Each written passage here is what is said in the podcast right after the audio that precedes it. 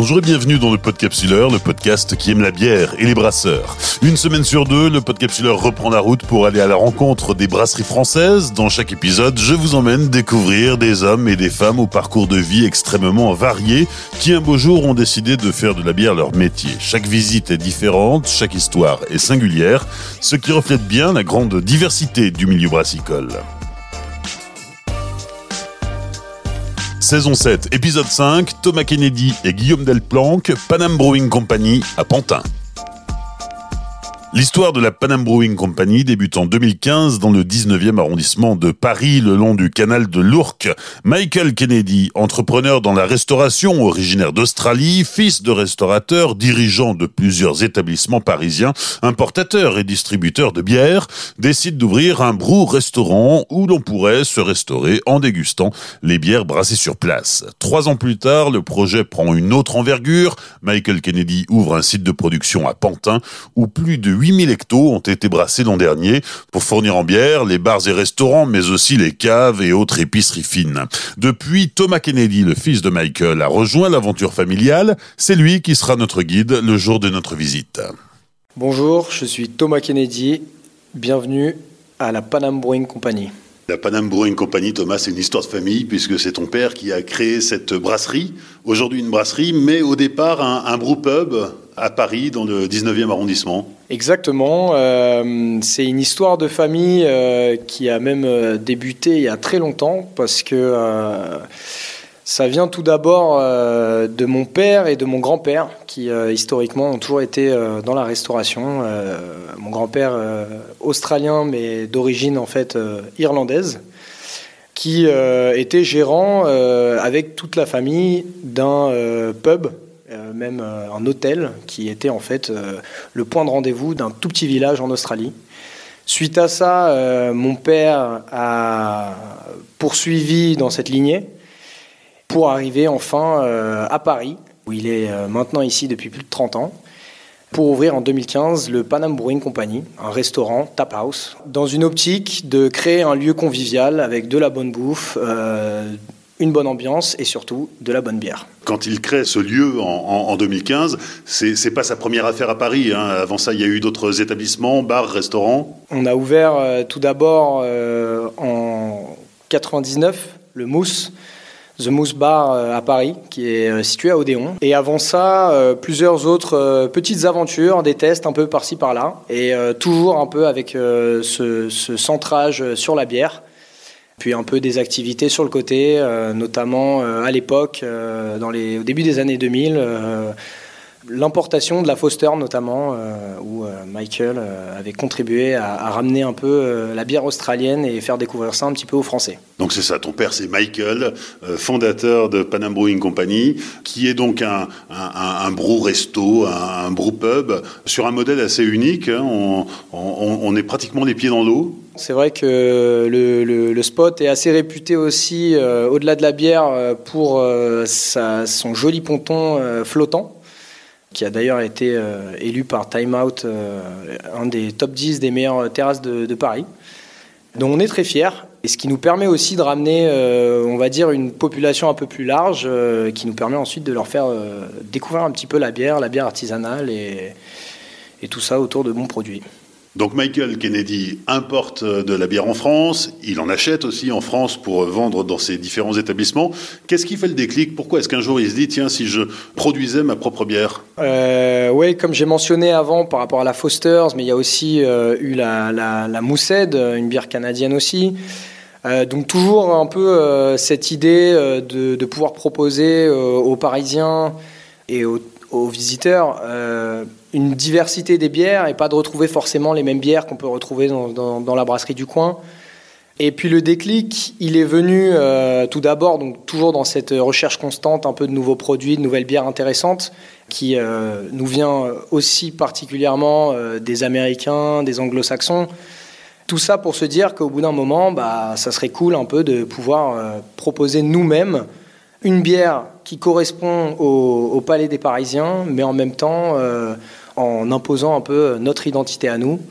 Donc c'est euh, à travers de beaucoup de voyages, euh, d'expériences et, de rencontres euh, avec des gens de ce milieu qu'on a ensuite un peu pu peaufiner l'image de marque et, du produit qu'on voulait proposer à nos consommateurs. Donc à partir de 2015, les, premières bières sont brassées à Paris dans le 19e. Et puis trois ans plus tard, 2018, euh, nouveau changement de braquet. Là, euh, il s'agit de produire de la bière à plus grande échelle pour la vendre à d'autres, d'autres bars, d'autres établissements, d'autres consommateurs, euh, à, travers évidemment du fût, de la bouteille.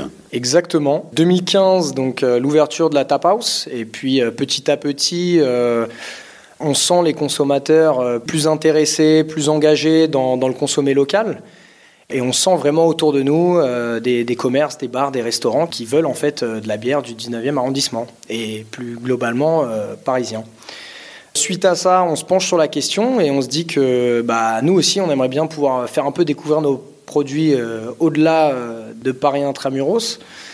Donc, on part sur le projet de la Cité Fertile, ouverture en 2018, avec nous euh, l'idée de pouvoir proposer de la bière euh, aux habitants de Pantin et à tous les visiteurs de la cité fertile dans une démarche éco-responsable, tout en pouvant produire pour nous de la bière, l'enfuter, l'embouteiller et tout faire chez nous pour ensuite euh, pouvoir la distribuer un peu partout où on, pourra. Hein.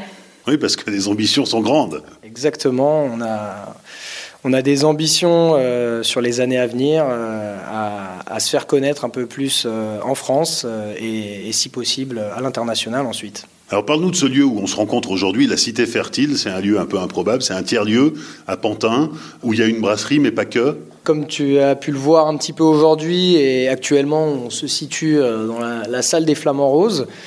La Cité Fertile, c'est un tiers-lieu, une ancienne gare SNCF qui a été totalement retapée en réutilisant tous les matériaux qui étaient déjà présents sur place, mais aussi en allant euh, chiner un petit peu euh, dans les, brocantes, les marchés, du matériel, donc des tables, des chaises, tout ce qu'on pouvait un peu trouver de rétro, pour garder aussi euh, ce côté un peu authentique. Donc c'est un lieu aujourd'hui qui attire beaucoup de monde, mais pour beaucoup d'événementiels, des marchés, des petits producteurs locaux, des événements, des privatisations aussi. Et évidemment, bah, la possibilité de venir nous voir euh, en vrai, goûter la bière sur place et visiter la brasserie, en apprendre un peu plus sur le, milieu brassicole et, comment on crée nos produits tout simplement. Ah oui, parce qu'il y a la brasserie, mais il y a aussi, euh, y a aussi un bar, il y a aussi euh, une, une, espèce d'énorme terrasse. Comme tu as pu le voir, on a un beer garden, un bar d'intérieur, et puis nous, notre bar, ce qu'on appelle le bar des cuves, qui va servir un petit peu plus à la dégustation, beaucoup plus axé sur la bière et nos produits à nous, évidemment. Mais voilà, il y a aussi un, grand hangar euh, qu'on utilise pour euh, des concerts, euh, des événements à plus grosse échelle, et ce qui nous permet aussi de pouvoir disposer du lieu toute l'année, et pas simplement l'été avec le beau temps. Donc aujourd'hui, Panam Brewing Company, c'est deux sites de production puisqu'on continue à brasser à la Tap House. Exactement, on n'a on jamais voulu euh, stopper euh, ce qu'on faisait à la Tap House et au contraire, euh, le nouveau site nous permet bah, d'une part de pouvoir embouteiller, enfuter à tout ce qui va être destination commerciale entre guillemets, mais c'est aussi un moyen pour nous de débloquer un peu plus de, de cuves. Euh, notamment euh, les cuves de la tap house qui sont un petit peu plus petites et ce qui nous permet aussi bah, de partir sur des recettes un peu plus funky, un peu plus euh, recherchées et de pouvoir voilà, proposer de la bière un peu pour une plus grande population, c'est-à-dire des, des, gens qui découvrent la craft, qui veulent commencer tout doux avec une petite pale ale ou partir sur un peu une IPA qu'on ne retrouve pas forcément dans le commerce. Euh, mais aussi pour euh, bah, les, les, aficionados euh, pour partir sur des recettes un peu plus folles. Tout à l'heure, on a goûté ensemble une petite Berliner Weiss au basilic. Voilà, c'est typiquement là le genre de bière qui peuvent être un peu plus cool, un peu plus intéressant et voilà pour un peu pour tous les palais, on va dire. Ça permet aussi de de faire des brassins tests à petite échelle avant de peut-être les dupliquer un jour sur la grosse unité de prod Totalement, et c'est vrai que hum, on va pas se mentir que dans le milieu artisanal, euh, il y a toujours euh, ce côté de recherche et ce côté un peu euh, de la peur de rater une bière, par exemple. Donc c'est sûr que à l'inverse de grands industriels qui restent plus focus sur une recette en particulier et avec du matériel qui leur permet d'éviter les faux pas. Donc c'est vrai que ça nous permet un peu plus de, se faire des petites folies sans sans euh, trop stresser, on va dire. Euh, mais ce qui nous permet aussi bah, de, débloquer euh, tout un nouveau tas de recettes. Et c'est vrai que là, sur la Tap House, depuis l'ouverture, on, a dû brasser plus d'une centaine de bières, avec beaucoup de variantes sur des recettes qui existent déjà. Mais aussi de s'améliorer tout simplement et de, changer les recettes quand il faut, hein, et, au contraire de garder les recettes quand elles marchent. La prochaine étape pour euh, Panam Brewing Company en 2023, c'est le, déménagement du site de production principal Exactement, déménagement euh, prévu bientôt. On ne peut pas trop en dire encore, on laisse un peu la surprise, mais euh, ça va être un déménagement proche de là où on est actuellement. Tout d'abord dans une optique de pouvoir produire plus, parce que c'est vrai qu'on commence à être un peu à l'étroit, mine de rien. Euh, et puis euh, toujours dans cette optique aussi de, pouvoir créer plus de recettes, de, s'aventurer un peu plus euh, dans des recettes plus funky encore une fois, et de pouvoir se développer un peu plus en France, et, comme je l'ai dit tout à l'heure, si possible ensuite à l'international. On a aussi la contrainte que la Cité Fertile est un, est un lieu qui, pour l'instant, tient le coup. Euh, malgré que ça fait plusieurs années euh, que le lieu euh, est menacé d'être fermé à cause d'accords avec la mairie de, Pantin. Donc on profite de ce lieu un maximum tant qu'on peut, mais voilà, il va y avoir une période et un moment où on va être obligé de déménager. Et voilà, work in progress, on va dire. Oui, alors tu parlais de capacité de production. Effectivement, on ne l'a pas mentionné, mais grosso modo, Panam Brewing Company, aujourd'hui, sur les deux sites, c'est pratiquement 10 000 hectos à l'année. Euh, on est à 1300 hectos euh, sur euh, la Tap House et à 8300 sur, sur la brasserie. Il va falloir pousser les murs pour commencer à produire plus. Et c'est ça le, nouvel enjeu, le nouveau défi. C'est vrai qu'on arrive à capacité et, et pour suivre nos ambitions, on se, prévoit euh, un petit nouveau challenge, on va dire. Thomas, c'est parti pour la visite. On se trouve ici dans la salle des maltes. C'est parti. Ici, on réceptionne toutes les matières premières. Comme tu peux voir autour de nous, euh, on est bien entouré. on euh, travaille historiquement avec la malterie soufflée, basée à Nogent. Donc on essaye euh, de, favoriser euh, les circuits courts. Mais comme tu peux voir autour de nous, on a euh, des types de malt d'un peu partout. En l'occurrence de chez nos amis belges et amis allemands. On va aller aussi sourcer des maltes un petit peu plus spéciaux. Comme autour de moi, là tu peux voir ici un malt tourbé, un malt chocolat, un malt café, qui va nous servir un peu plus pour les bières noires, les bières stout. Le malt je ne vais pas expliquer à quoi ça sert, euh, mais en insistant quand même sur l'importance de la sélection de, nos produits pour pouvoir brasser euh, des bières de qualité tout simplement.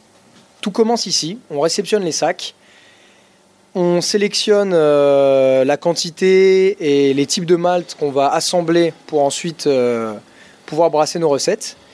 Je profite aussi du coup peut-être pour parler du houblon. Donc euh, dans la salle des maltes ici, on a aussi une petite salle réfrigérée, donc important pour euh, le houblon, pour pas qu'il se dessèche et pour garder euh, ses saveurs. Donc bah, je t'invite à me suivre hein, pour voir ça de plus près. On a un frigo ici, donc maintenu entre 0 et 3 degrés, où on va garder, donc comme tu peux voir autour de toi, des houblons qui vont nous venir d'un peu partout dans le monde, en fonction des recettes et de nos besoins. Donc euh, des houblons plus classiques, mais aussi des houblons un petit peu plus tropicaux. On a en ce moment pas mal de houblons euh, de Nouvelle-Zélande, d'Australie, toujours euh, de l'américain évidemment, et puis voilà des houblons allemands, français évidemment, en fonction des recettes. On garde ici aussi les levures, tous les, les sachets, les petites bouteilles qu'on voit là. Des levures qui vont nous servir en fonction du type de bière qu'on va brasser, donc évidemment fermentation haute et basse des euh, levures qu'on va sourcer pareil en fonction de nos besoins un petit peu partout. Alors, une fois que le grain est envoyé dans le circuit, il va passer par les, tuyaux que tu peux voir ici pour finir euh, dans cette machine qui est bah, ce qu'on appelle un concasseur, qui va du coup écraser le grain, ce qui va nous permettre d'extraire euh, les saveurs des céréales, mais aussi surtout de libérer les sucres fermenticibles qui ensuite permettront de, de créer l'alcool nécessaire Une fois que le grain est concassé, on a un circuit d'eau qui va arriver et qui va pouvoir se mélanger avec la céréale pour l'envoyer directement sur la maison de brassage qu'on va voir juste après. Je voulais juste euh, rajouter une petite précision, c'est qu'ici le matériel avec euh, lequel on bosse, et notamment euh, la petite machine qui fait du bruit derrière toi, vont utiliser une technologie qui va en fait réutiliser l'eau pour pouvoir refroidir les circuits ou à l'inverse les réchauffer, tout en, bah, en gaspillant le moins possible et en limitant la consommation d'énergie au maximum. On est actuellement dans ce qu'on appelle la maison de brassage. Tu peux voir derrière toi trois grosses cuves. une fois que la céréale est envoyée dans le circuit avec l'eau, elle va se retrouver dans la première cuve ici, qu'on appelle la cuve d'empattage. Ici, on va avoir un premier circuit où l'eau va être euh, montée en température pour être euh, on va pouvoir ensuite euh, mélanger et avoir une première phase qui va permettre de récupérer un maximum de, saveur et de goût, mais ce qui va aussi ensuite bah, faire la couleur euh, de la bière euh, dans cette première cuve. Une fois que cette euh, étape est terminée, tout le contenu va être transféré dans la cuve du milieu, qui s'appelle la cuve de filtration. Ici, c'est simple, on va séparer la céréale, donc les drèches, les résidus de céréales, du liquide, ce qui va devenir ensuite la bière. À partir de cette étape, les drèches vont être évacuées dehors. On reviendra sur ça juste après. Mais là, on reste sur le liquide. Le liquide ensuite va atteindre la troisième cuve, qu'on appelle la cuve d'ébullition. On va monter euh, le liquide à température jusqu'à 100-102 degrés. Et euh, les trois petites cheminées que tu vois sur le côté, ce qu'on appelle des cheminées à houblon. Donc c'est là où on va pouvoir incorporer le houblon. Donc en fonction des recettes, on va en mettre plus ou moins en quantité, mais aussi en variété. Donc par exemple sur un style comme une smash, une single malt, single hop, on va rester sur un houblon. Donc on va euh, se focaliser sur euh, ce houblon-là en particulier. Mais sur des recettes euh, comme des IPA, où on va vouloir aller chercher un peu d'amertume sur un houblon, ou un côté un peu plus tropical, un côté un peu plus floral, on va pouvoir se permettre un peu de, faire des assemblages comme on peut faire avec le malt pour avoir des côtés un peu plus céréalés, maltés ou chocolatés par exemple on va pouvoir incorporer les houblons plus ou moins tôt dans cette étape d'ébullition. Plus on le met tôt, plus on va récupérer l'amertume du houblon. Euh, à l'inverse, plus on le met tard, plus on va récupérer un petit peu plus les, propriétés euh, fruitées ou florales. Une fois que la phase d'ébullition est terminée, on envoie la bière dans les fermenteurs. Entre-temps, la bière va être refroidie, parce que c'est vrai qu'on passe de 100 degrés à ensuite une température optimale pour la fermentation. Je voulais juste mentionner derrière toi aussi euh, ce, petit, carré là euh, qu'on utilise comme labo, ce qui va nous permettre de faire des tests euh, tout simplement pour voir la densité de la bière, le taux de sucrosité et ensuite à terme le, le, taux de gaz qu'il y a dans la bière pour vérifier que la carbonatation est idéale en fonction de la recette. On a aussi ici une cuve d'eau, donc une grande cuve d'eau chaude hein, évidemment qui va nous servir à brasser la bière et euh, une petite cuve ici qu'on appelle une cuve de transition.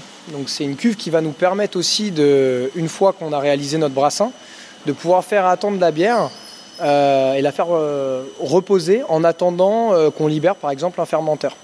ce qui va être intéressant pour nous vu la quantité de recettes différentes qu'on brasse. Une fois que la bière est prête à être envoyée en fermenteur, on l'envoie dans des fermenteurs plus ou moins grands en fonction euh, de, ce qu'on a besoin. Donc c'est vrai qu'on va utiliser les plus grands pour les recettes plus classiques, comme notre Pale Ale ou notre IPA, euh, ou des plus petites qui vont nous servir pour les recettes un peu plus, euh, un peu plus innovantes, et aussi pour bah, récemment quelques collabs, notamment avec Icebreaker ou encore Brickhouse, qui sont venus récemment pour brasser avec nous sur cette cuve-là. Ces cuves-là vont nous permettre donc de brasser des bières, donc principalement de fermentation haute chez nous, euh, mais aussi de temps en temps des fermentations basses. Euh, on, reste sur des lagers aussi de temps en temps. Euh, c'est aussi des cuves qui vont nous permettre de brasser avec d'autres ingrédients. Donc on va pouvoir ajouter notamment du fruit. donc nous on brasse avec de la purée de fruits fraîches. on peut rajouter aussi des épices ou toutes sortes d'ingrédients qui peuvent rendre euh, la bière un petit peu plus euh, intéressante. Globalement, euh, la bière va passer environ trois semaines dans les fermenteurs. Donc on va avoir une première étape de fermentation. On va pouvoir voir aussi sur les petits cadrans là euh, la pression qui est à l'intérieur. Donc on va pouvoir aussi euh, euh, jauger de, là où la bière en est dans son étape de fermentation. Puis une fois qu'elle sera arrivée à, maturité, on va faire ce qu'on appelle une, étape de, de, refroidissement. On va laisser la cuve refroidir pendant quelques jours et ce qui va nous permettre aussi aux sédiments et à tous les résidus de, couler vers le bas pour avoir une bière la plus clean possible, la plus propre et avec le moins de, résidus possible dedans. Donc la machine que tu peux voir ici, qui ressemble à une, grande théière, c'est ce qu'on appelle un hop gun dans le jargon, qui est une machine qui va nous permettre de faire ce qu'on appelle un houblonnage à froid ou un dry hopping en anglais. Euh, ça consiste à en fait brancher cette machine aux cuves de fermentation et tout simplement de faire passer la bière euh, qui fermente enfin une fois qu'elle aura fini de fermenter, dans cette cuve remplie de houblon à froid. Donc c'est-à-dire que à l'inverse de l'étape d'ébullition, on va rajouter du houblon euh, euh, quand l'eau est à 100 degrés. Là, on va l'avoir euh, à température froide. Et ce qui va permettre en fait d'aller chercher le côté fruité, floral du houblon et beaucoup moins l'amertume. On peut faire ce cycle plusieurs fois, donc d'où l'expression double dry hopping par exemple qui veut dire qu'en fait on va passer la cuve deux fois dans, euh, dans cette machine-là. Donc c'est une machine que nous on utilise sur toutes nos bières et qui va euh, rendre euh, nos bières plus intéressantes, ce qui va aussi faire que les bières artisanales souvent se démarquent des bières industrielles parce qu'on va sentir rien qu'on est déjà les saveurs en ouvrant, en décapsulant sa bouteille ou en se tirant une pinte, les, les notes et les saveurs des houblons qui ont été sélectionnés au préalable. On continue notre visite de la brasserie à l'extérieur puisqu'il y a quelques fermenteurs euh, euh, qui n'ont pas trouvé leur place dans le bâtiment. Exactement, donc comme tu peux voir derrière toi, on a euh, 8 fermenteurs qui pour le coup euh, sont nos plus gros qu'on a dans l'usine. C'est des 80 hectos chacun qui vont nous permettre de brasser principalement nos recettes plus classiques, donc notamment la barge du canal, la IPA ou l'œil de biche, notre pale ale et aussi euh, la Phoenix de Pantin, qui est euh, une bière qu'on a créée de base pour la cité fertile, pour avoir une blonde un peu plus accessible au grand public. C'est des fermenteurs qui tournent euh, donc toute l'année en extérieur, d'où aussi ce petit revêtement qui va permettre un peu d'isoler les cuves et de les maintenir à bonne température. Et comme tu peux voir, ce gros bloc de béton armé en dessous qui soutient le poids de ces huit fermenteurs qui, quand ils sont remplis à max, euh, pèsent un peu. On est aussi dehors ici pour euh, te montrer l'évacuation des drèches. Euh, donc comme je t'ai dit quand on était dans la maison de brassage dans la deuxième cuve, une fois qu'on filtre les résidus de céréales, donc les drèches et le liquide, on va évacuer les drèches par le tuyau que tu peux voir ici.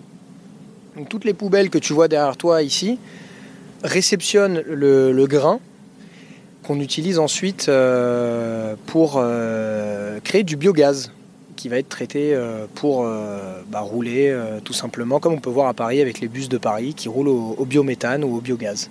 Aujourd'hui, la Panam Brewing Company brasse sur, sur 20 hectos. L'un des avantages du déménagement, ça va être de pouvoir augmenter cette, cette capacité de production. Exactement.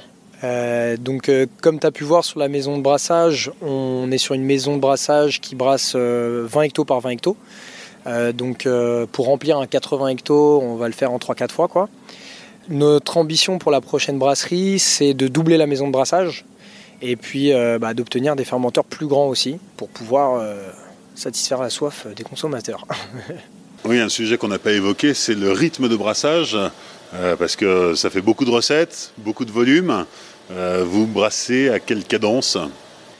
On brasse tous les jours, euh, jusqu'à 3 brassins par jour, ce qui va nous permettre de remplir euh, voilà, notre, notre plus grosse cuve en une journée, globalement. Avec une équipe de combien de personnes? Donc actuellement une dizaine de brasseurs qui vont brasser, contrôler la qualité, mais aussi livrer les bières. Et globalement sur la partie Pantin, on est une quinzaine avec euh, trois commerciaux euh, et un peu plus de staff pour nous aider à, gérer tout ça. On se trouve là dans l'espace de, conditionnement euh, de la bière, avec l'enfutage, l'embouteillage, sachant que euh, l'enfutage représente quand même la, majorité des volumes. Hein. C'est ça. On est, euh, nous, sur une brasserie qui est très bière pression. On produit environ 80% de notre bière qui est ensuite conditionnée en fût. On fait aussi de la bouteille et de la canette, mais en beaucoup plus petite quantité. Derrière toi, tu peux voir la machine, l'enfuteuse, où on peut enfuter euh, deux fûts par deux fûts.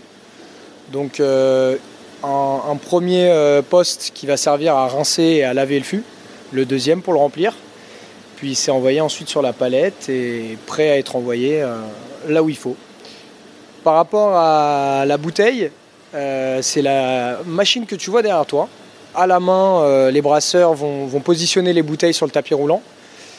la bouteille va ensuite être étiquetée, rincée remplie, encapsulée, et puis elle va finir à la fin du, circuit juste ici, où les brasseurs euh, à la main vont euh, mettre les bouteilles dans les cartons, scotcher les cartons, et ensuite, pareil, envoyer sur la palette. Euh, les brasseurs vont aussi vérifier visuellement et en pesant les bouteilles qu'il n'y ait pas trop de quantité ou pas assez. parce que évidemment ça peut être aussi dangereux d'avoir trop de bière dans la bouteille pour être sûr que ça explose pas pendant le transport. En ce qui concerne la canette aussi, donc euh, nous on est une brasserie qui encanne euh, plusieurs fois dans l'année pour euh, des séries spéciales ou des collaborations qu'on va faire avec d'autres brasseries.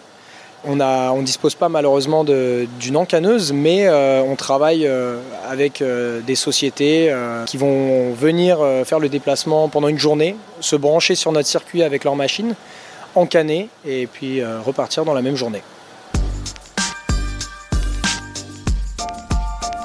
Les cinq dernières minutes avec euh, la dégustation, nous a rejoint Guillaume Delplanque, le birologue de la Panang Brewing Company, pour cette euh, dégustation. Guillaume, que nous as-tu préparé? Alors, je vous ai préparé euh, trois de nos bières classiques. Celle qui est notre bière de soif, notre Phoenix de Pantin, qui est la bière de la cité fertile. Phoenix pour l'oiseau qui renaît de ses cendres, en rapport au quartier qui est en plein renouveau, en pleine restructuration. Euh, donc ça vient un petit peu de sens. Et puis bah, Pantin parce qu'on est euh, effectivement euh, sur le site de Pantin. Donc c'est notre blonde de soif, une Golden Ale à 4,9%. C'est pour mettre un petit peu la bière dans les mains de ceux qui n'ont pas l'habitude de, la craft, pour leur faire commencer à aimer la bière artisanale. Alors cette bière est une, comme je le disais, une Golden Ale, donc une, une robe très dorée, avec une mousse euh, légère. On est sur euh, des notes plutôt céréales. Elle est très peu houblonnée. Donc encore une fois, euh, légère amertume, mais pas astringente et pas dérangeante pour un public pas aficionado de, la bière artisanale. Donc nous avons une, ce bon goût de céréales en bouche. Euh, elle est à la fois euh, légère, rafraîchissante, euh, ce qu'on demande en général à une, à une blonde de soif quand on a soif. Deuxième dégustation. Alors, dans notre deuxième dégustation, nous allons déguster notre Louise la Rebelle. C'est une Session IPA à 4,2 qui a la particularité d'être dégluténisée pour la simple et bonne raison que Michael Kennedy euh, a voulu créer euh, sa propre bière car il a déclaré une intolérance au gluten. Comme l'offre aujourd'hui de la bière sans gluten à base de quinoa ou, d'autres produits de ce genre euh, ne font pas l'unanimité, il fallait vraiment avoir une bière avec un vrai goût de, de, bière maltée.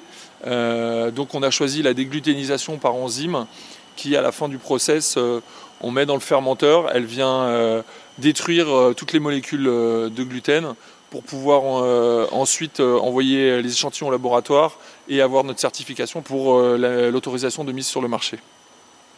Alors on est sur une session IPA, donc avec la même recette que notre IPA, avec beaucoup plus de légèreté en termes d'alcool. On est également sur une robe euh, dorée avec euh, une mousse généreuse quand il s'agit de la, pression. On est sur des notes de, fruits à coque et, un peu d'agrumes sur la fin de bouche. Alors pareil, c'est une bière qu'on peut très largement consommer euh, quand il fait chaud, en remplacement justement de la IPA euh, avec euh, un plus fort degré d'alcool. Ça permet d'en boire un peu plus sans être trop abîmé par et l'alcool et le soleil par-dessus.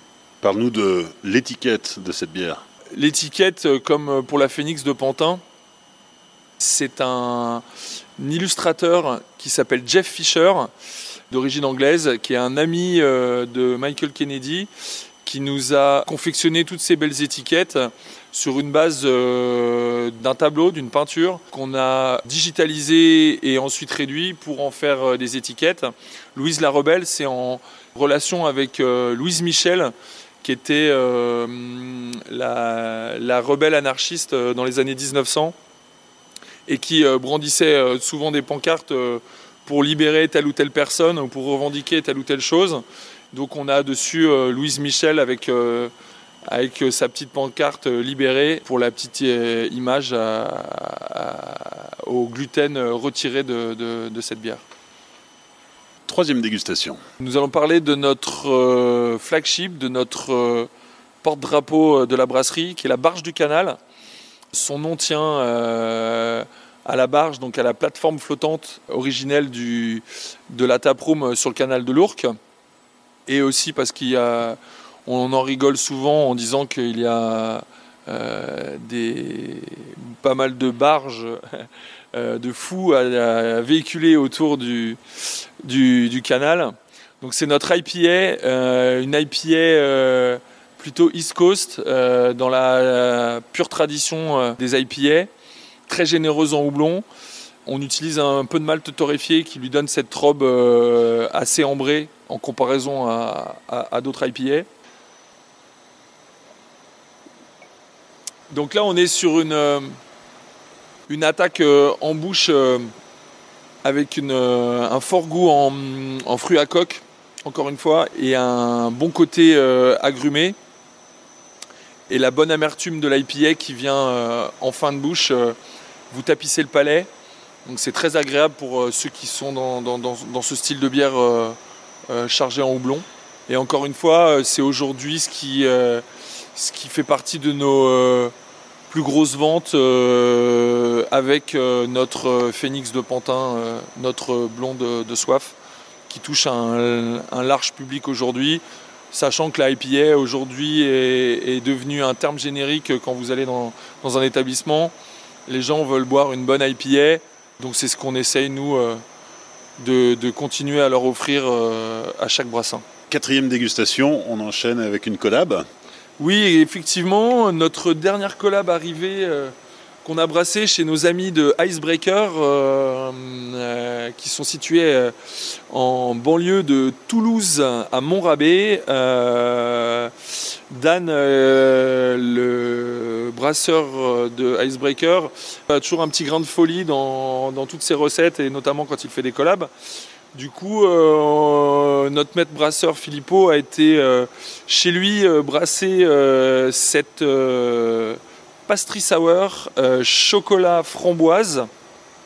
Donc ça a été brassé sur un 10 hecto et la collab a fait qu'on y a mis 22 euh, kg euh, de chocolat blanc en poudre et de la bonne purée de framboise qui lui donne cette robe très rosée, un petit peu presque cassis et un petit voile donné par le chocolat blanc. Euh, mousse très généreuse. Cette euh, collab a été nommée euh, Banshee, que vous pourrez retrouver en canette et en fût dans les meilleurs endroits de France. C'est toujours bien le petit, le petit bruit comme ça à la fin pour la dégustation, pour montrer qu'on aime les produits qu'on fabrique. Donc vous avez une attaque en bouche qui est, où on a bien le chocolat blanc qui, qui prend le pas au palais et le petit kick qui vient derrière de la, le fruité de la framboise en fin de bouche qui en fait une bonne bière dessert. Ce type de bière est destiné notamment aux, gens qui ont un problème avec l'amertume ou les bières trop houblonnées. Là, on peut tout à fait euh, euh, faire aimer euh, de la bière, mais un style de bière à toute personne qui ne serait pas du tout cliente de bière artisanale. On espère encore faire d'autres collabs comme ça et on en a encore prévu en magasin. le retour a été fait chez nous avec Icebreaker. Elle est encore en fermenteur. C'est une IPA au cassis pareil en canette euh, et en fût euh, dans les meilleurs euh, bars et épiceries craft de France.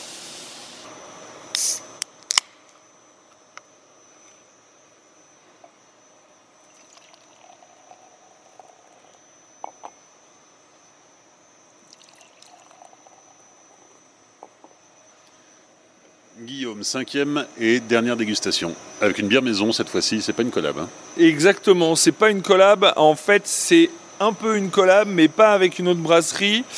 On a fait le choix de faire une collab avec un torréfacteur. Euh, ah, donc c'est une collab Avec un torréfacteur du 13e arrondissement de Paris qui importe son café euh, de différents pays du monde et qui le torréfie avec son torréfacteur dans le 13e arrondissement on a dry euh, une brown ale avec du café, de l'extrait de noisette et une pointe de lactose pour en faire une brown ale cappuccino noisette avec un résultat très très satisfaisant de par les nombreuses dégustations faites de ci et de là. La robe est très café avec une euh, mousse euh, très onctueuse. On a une, euh, première attaque sur la, noisette qui vient se faire devancer ensuite par cette bonne saveur de, café. Ça en fait vraiment une, une bière dessert, on appelle ça. L'équilibre est, pour moi assez parfait, même si la perfection n'existe pas. On est dans quelque chose de très rond, de pas écœurant du tout. Et on a vraiment euh, l'impression de, de ce cappuccino euh, glacé euh, avec cette bonne aromatique noisette, in fine.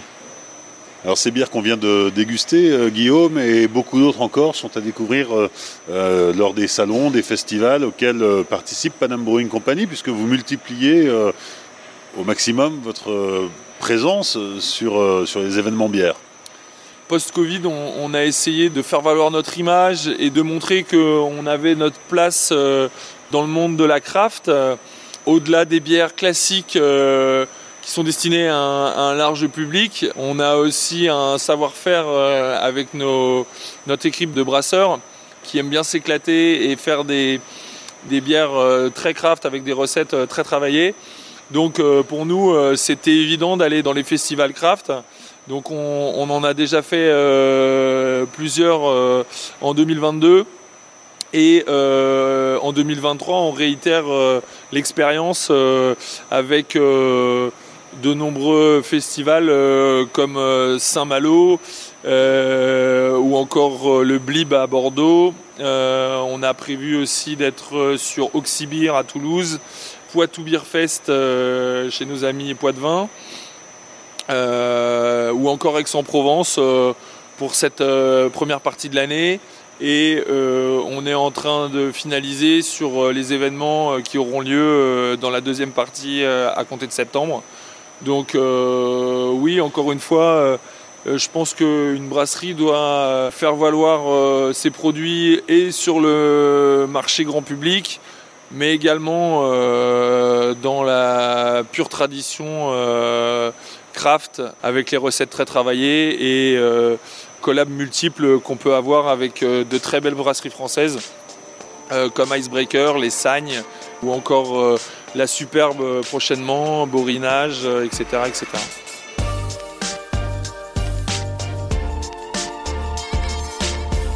Merci à Thomas Kennedy, Guillaume Delplanque et à toute l'équipe de la Panam Brewing Company pour leur accueil lors de l'enregistrement de cet épisode. Sur les réseaux sociaux du Podcapsuleur, Facebook, Twitter, Instagram, vous pourrez découvrir la brasserie en images. N'hésitez pas à liker, commenter, partager cet épisode autour de vous.